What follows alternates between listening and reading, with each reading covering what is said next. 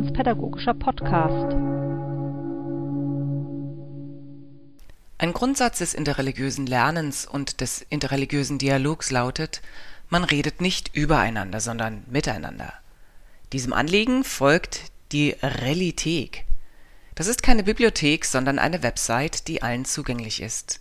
Relithek, das ist ein gemeinsames Projekt des Religionspädagogischen Instituts der EKKW und EKHN, der Professur für evangelische Religionspädagogik der Goethe-Uni in Frankfurt sowie des Löwe-Forschungsprojekts. Was Lehrkräfte, Pfarrerinnen und Pfarrer auf der Relithek finden, möchte ich im aktuellen Relpod besprechen mit Anke Kaludes und Laura Philipp, die heute zugeschaltet sind.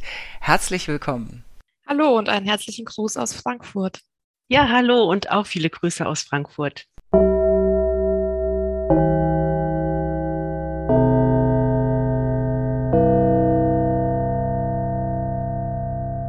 Laura Philipp arbeitet als wissenschaftliche Mitarbeiterin am Fachbereich Evangelische Theologie der Goethe-Uni.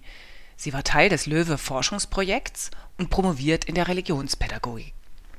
Anke Kaludes ist Studienleiterin im RPI in Frankfurt sowie Pfarrerin und verantwortet den Arbeitsschwerpunkt interreligiöses Lernen. Meine erste Frage geht an Anke. Wie bist du, wie seid ihr eigentlich auf die Idee einer sogenannten Realität gekommen? So etwas gab es ja vorher noch nicht. Ja, das stimmt. Also es gibt einen ganz einfachen Grund. Wir haben ja bei uns im RPI die sogenannten Materialkoffer der Weltreligionen. Und in diesen Koffern befinden sich Gegenstände, die für die Religion ganz wichtig sind und typisch sind, wie zum Beispiel ein islamischer Gebetsteppich, ein Koran oder auch ein jüdischer Gebetsschal, eine Kippa oder auch zum Beispiel Gebetsriemen. Und wenn ich mir jetzt als Lehrkraft diese Koffer ausleihe, dann kann ich zwar den jüdischen Gebetsschal den Kindern und Jugendlichen in der Schule zeigen und das finden die dann auch interessant und auch ganz toll. Aber was es genau mit diesem Gebetsschal auf sich hat, weiß ich eigentlich nicht. Und das war dann eigentlich auch schon der Stein des Anstoßes. Wir und das sind die Studierenden der Goethe-Uni. Du hast es ja eben schon angesprochen. Das ist Laura Philipp, ich und das Medienprojektzentrum Offener Kanal aus Offenbach. Wir haben diese Filme zu den Gegenständen gedreht. Und ganz klar, das hast du eben schon gesagt, wir reden dabei nicht übereinander, sondern miteinander. Das heißt, wir haben Menschen, Personen aus den jeweiligen Religionen dazu interviewt. Sie erzählen dann im Film davon, wie benutzt man zum Beispiel den Gebetsschal? Welche Bedeutung hat er? Und auch ganz wichtig, welche Bedeutung hat dieser Gebetsschal für einen selbst? Und dann passiert etwas ganz Schönes, dann beginnt nämlich dieser Gegenstand auf einmal zu leben. Und dann wird es persönlich und dann wird es ganz schön. Und dafür steht die Realität, eine interreligiöse Webseite, ein interreligiöses Portal mit Erklärfilmen zu gelebter Religion. Was genau finde ich in der Realität und wie ist die Website aufgebaut? Genau, wir haben unterschiedliche Erklärfilme ähm, zu verschiedenen Artefakten und Themen gedreht, also insbesondere zu den Gegenständen, die Anke eben erwähnt hat, die in den Materialkoffern zu finden sind. Und in der Realität findet man dann zu jeder großen Weltreligion, also zum Judentum, zum Islam, zum Christentum, Buddhismus und Hinduismus, eine eigene Erklärfilmseite mit unterschiedlichen Filmen. Als Zielgruppe für diese Filme hatten wir ungefähr die Klassenstufen vier bis zehn im Blick. Ähm, die Filme sind pro Religion noch einmal in unterschiedliche Rubriken unterteilt. Zum einen in die Rubrik Glaube, Alltag und Gemeinschaft. Hier findet man Filme, die sich zum Beispiel mit dem Beten oder der Bekleidung beschäftigen. Dann gibt es die Rubrik Feste und Feiern mit Erzählungen zu den unterschiedlichen Feiertagen und Festtraditionen. Also zum Beispiel zu der Frage, wie wird im Judentum Pesach gefeiert oder wie feiert man im Islam das Ramadan-Fest. Und es gibt noch eine dritte Rubrik, Lehre und Schriften, wo Filme zu den heiligen Schriften und Lehren der entsprechenden Religionen zu finden sind, zum Beispiel zu Torah, zur Bibel und zum Koran. Und so kann ein möglichst breites Spektrum einer Religion abgedeckt werden. Und diese Themen finden sich auch in anderen Unterrichtsmaterialien wieder, zum Beispiel in Schulbüchern. Darüber hinaus gibt es noch zu jedem Erklärfilm ausgearbeitetes Ergänzungsmaterial und das kann man sich sogar kostenlos downloaden. Das sind jetzt keine fertigen Unterrichtseinheiten, sondern kleine Bausteine, die man dann ergänzend zu den Erklärfilmen im Unterricht einsetzen kann. Das haben wir auf der einen Seite für die Sekundarstufe 1 gemacht und auf der anderen Seite für die Grundschule und haben das auch sehr differenziert aufbereitet. Man findet, ich nenne das jetzt einfach mal der Reihenfolge nach, man findet Lernkarten. Diese Lernkarten erhalten kurze Infos zu den Gegenständen, die gedreht worden sind, zu denen die Erklärfilme gedreht worden sind. Dann gibt es Bildkarten, auf denen die Gegenstände abgebildet sind. Dann gibt es sogar Texte aus den heiligen Schriften, die nämlich dann das Thema des Erklärfilms aufgreifen und ein Transkript zu dem Erklärfilm, weil es kann ja sein, dass man vielleicht noch mal etwas nachlesen möchte und ein Glossar zum Film mit schwierigen Wörtern, die dann dort erklärt werden. Und darüber hinaus haben wir noch Padlets erstellt für Lehrkräfte und für Schülerinnen mit vielen weiterführenden und wirklich hilfreichen Links. Ich kenne Erklärfilme als Paperclip aus der Konfi-Arbeit. Da wird mit ganz einfachen Mitteln ein Kurzfilm produziert. Bei euch ist es aber schon ein bisschen professioneller. Also, wer erklärt da eigentlich? Wer dreht? Wer schneidet? Wie habt ihr die Erklärfilme produziert? Genau, also die Erklärfilme, die man jetzt auf der Realität findet, die wurden gemeinsam mit Studierenden des Fachbereichs Evangelische Theologie erstellt. Es handelt sich hierbei um ein Lehrprojekt, das wir jetzt seit 2018 verfolgen und einmal im Semester findet ein Seminar, ein Blog-Seminar statt, wo wir gemeinsam mit Studierenden, hauptsächlich Studierenden für das Lehramt, diese Filme gemeinsam erstellen. Ähm, wir arbeiten uns hier in die Erklärfilmdidaktik ein, überlegen dann zuerst einmal, wie so ein Film zielgruppengerecht aufgebaut sein sollte, welche Inhalte da besonders wichtig sind, also insbesondere wenn wir die Klassenstufen vier bis zehn im Blick behalten.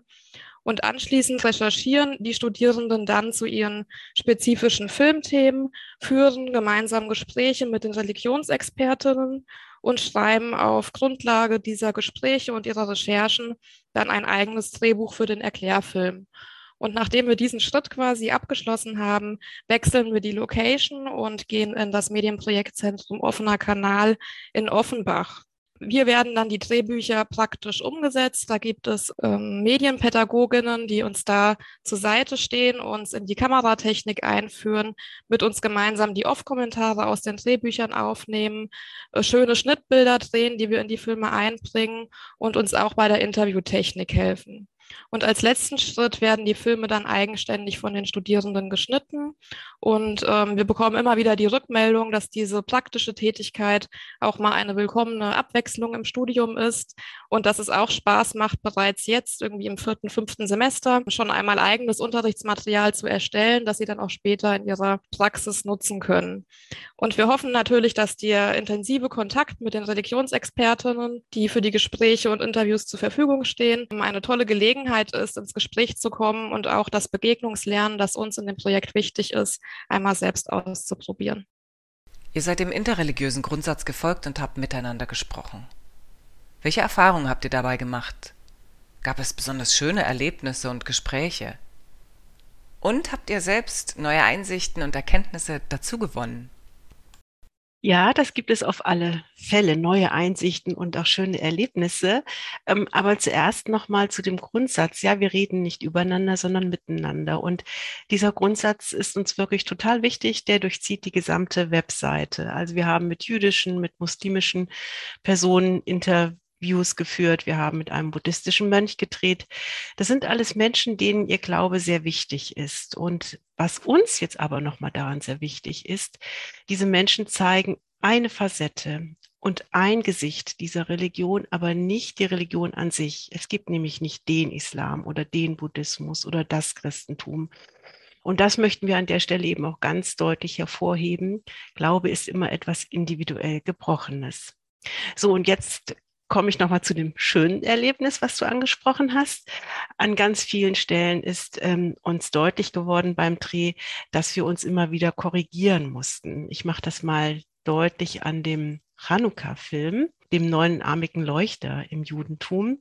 Wir wollten aus unserer Weihnachtstradition herkommend den Leuchter mit feinen Honigkerzen bestücken und waren da auch ganz stolz und mussten dann aber beim Dreh merken, diese Honigkerzen stimmen nicht, die passen nicht. Es gibt extra Chanukka-Kerzen, die eine ganz bestimmte Zeit auch nur brennen.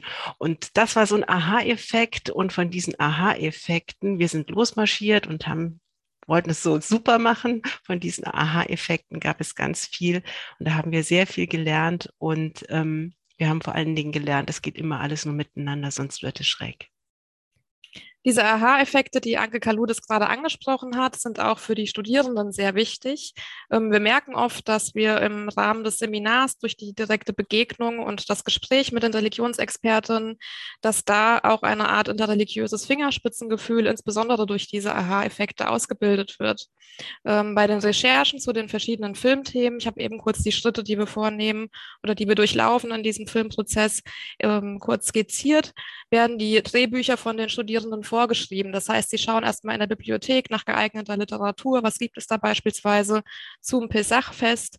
Schreiben das zusammen und besprechen das dann anschließend mit den Religionsexperten. Und hier wird oft deutlich, dass das, was ich mir ähm, als Studierender oder als Studentin zu einer religiösen Tradition theoretisch angelesen habe im Seminar, natürlich nicht zwangsläufig der individuellen Praxis der Religionsexpertinnen entspricht. Wichtig ist es auch, die Religion im Hier und Jetzt, also in Deutschland zu sehen. Also beispielsweise die Frage, wie leben die Religionsexperten in unserer Gesellschaft? Welche Rolle spielt für sie persönlich ihre Religion?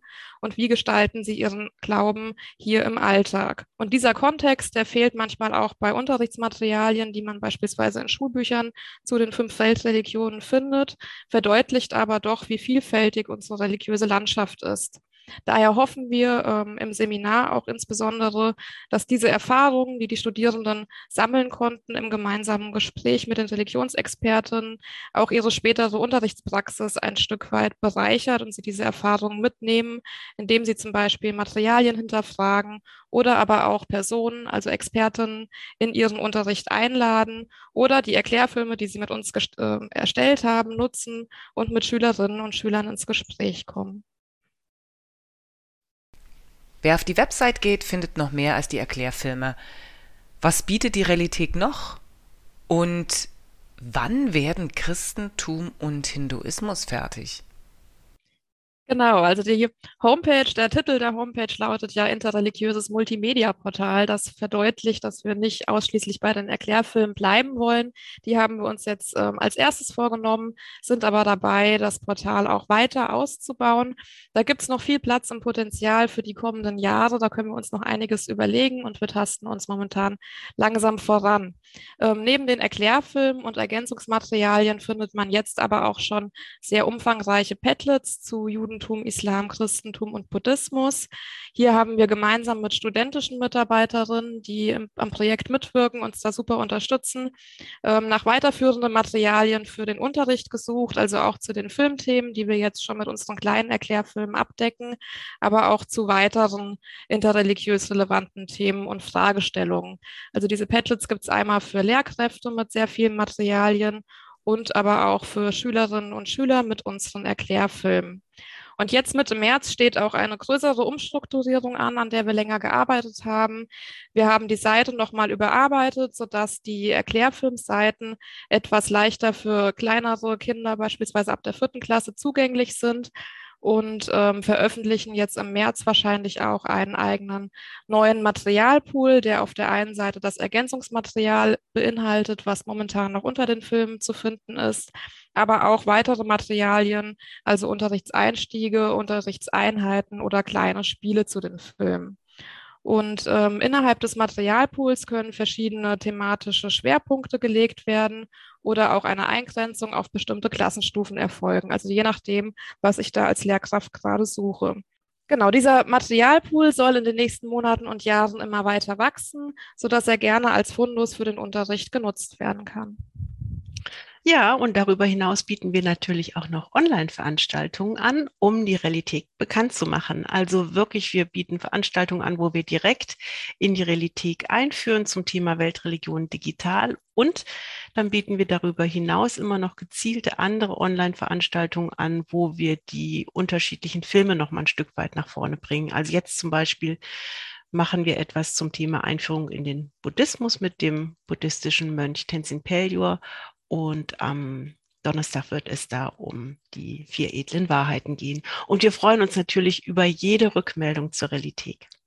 Und was wir noch weiter drehen wollen, Katja, du hast es ja eben schon gesagt, es gibt noch relativ wenig zum Christentum. Wir drehen jetzt in diesem Jahr noch Filme zum Buddhismus, noch weitere Filme und auch noch zum Christentum. Und der Hinduismus kommt nächstes Jahr dran.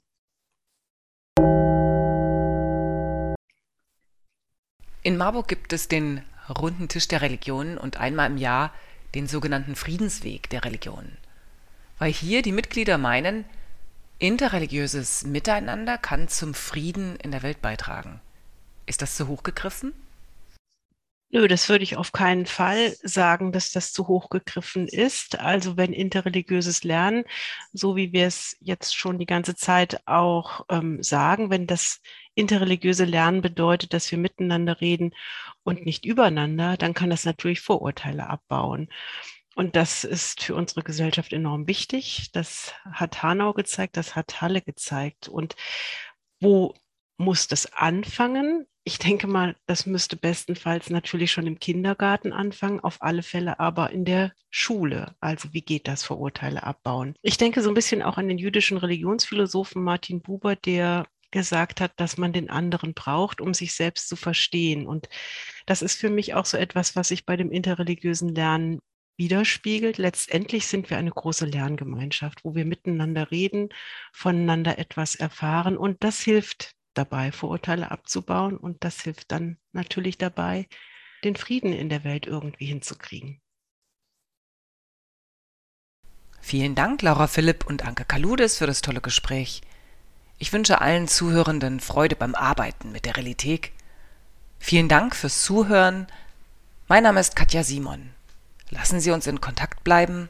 Auf Wiederhören.